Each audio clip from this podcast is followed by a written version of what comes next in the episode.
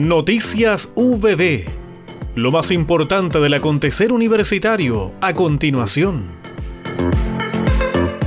El académico de la Escuela de Trabajo Social de la sede Concepción de nuestra universidad, doctor Alexander Panis, fue invitado por el relator especial de Naciones Unidas sobre extrema pobreza y derechos humanos, Olivier de Chuster, a participar como panelista en las tres sesiones sobre las conexiones entre los comunes y los derechos humanos, que contó con investigadores de Europa, Norteamérica, Sudamérica y África que trabajan esta temática.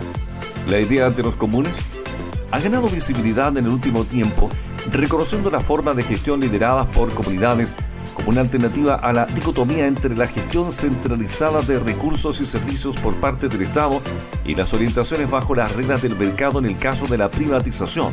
En la ocasión, el doctor Alexander Pané fue invitado por su experiencia en estudios sobre la privatización del agua en América Latina y el caso chileno en particular, y las formas comunitarias de gestión del agua potable que persisten como alternativas al modelo privatizador.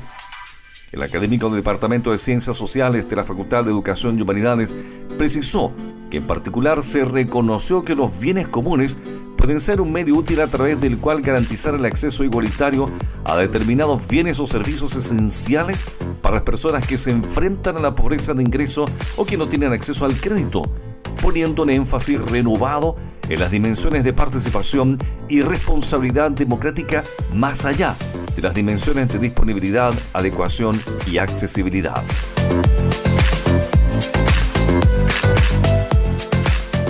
El Grupo de Investigación de Desarrollo Emocional y Cognitivo para el Aprendizaje de la Facultad de Educación y Humanidades dio inicio al ciclo de difusión, también compartido a través de Spotify y YouTube por Radio VB Educación y emociones es el tema convocante de la primera edición del programa Hablemos de Cognición y Emoción, el cual contó con la participación de académicas doctora Nelly Lagos San Martín, magíster Claudia Vázquez Rivas, doctoranda Verónica López López y doctora Carolina González Macía de la Universidad de Alicante, España.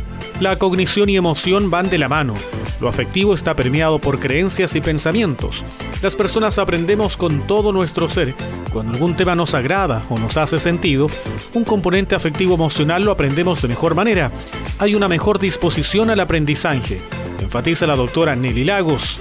El Grupo de Investigación de Desarrollo Emocional y Cognitivo para Aprendizaje, GIDECAP, es integrado por variados académicos del Departamento de Ciencias de la Educación. Hablemos de cognición y emoción. Cada viernes a las 16 horas en Radio VB. También disponible en su podcast.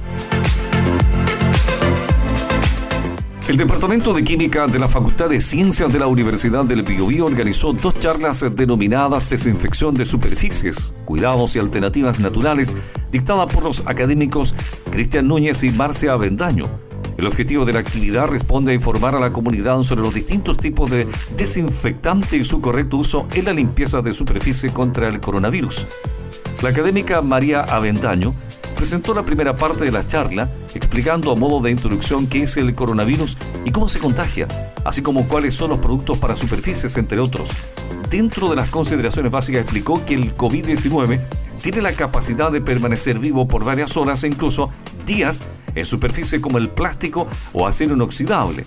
En la presentación se mencionaron aspectos y características del alcohol, cloro, agua oxigenada, ácido láctico y cítrico, así como de las sales de amonio cuaternario, y se explicó la forma en que se deben generar las preparaciones. Asimismo, a la hora de realizar esta acción, se destacó la importancia de tomar las medidas de seguridad necesarias ya que los desinfectantes son corrosivos. Además se recomienda utilizar agua cocida y fría, precisamente para una explicación más gráfica y didáctica de cómo se pueden medir los volúmenes de líquidos en nuestras casas. Los académicos utilizaron un vídeo donde se enseña cómo realizar un paso graduado, por ejemplo.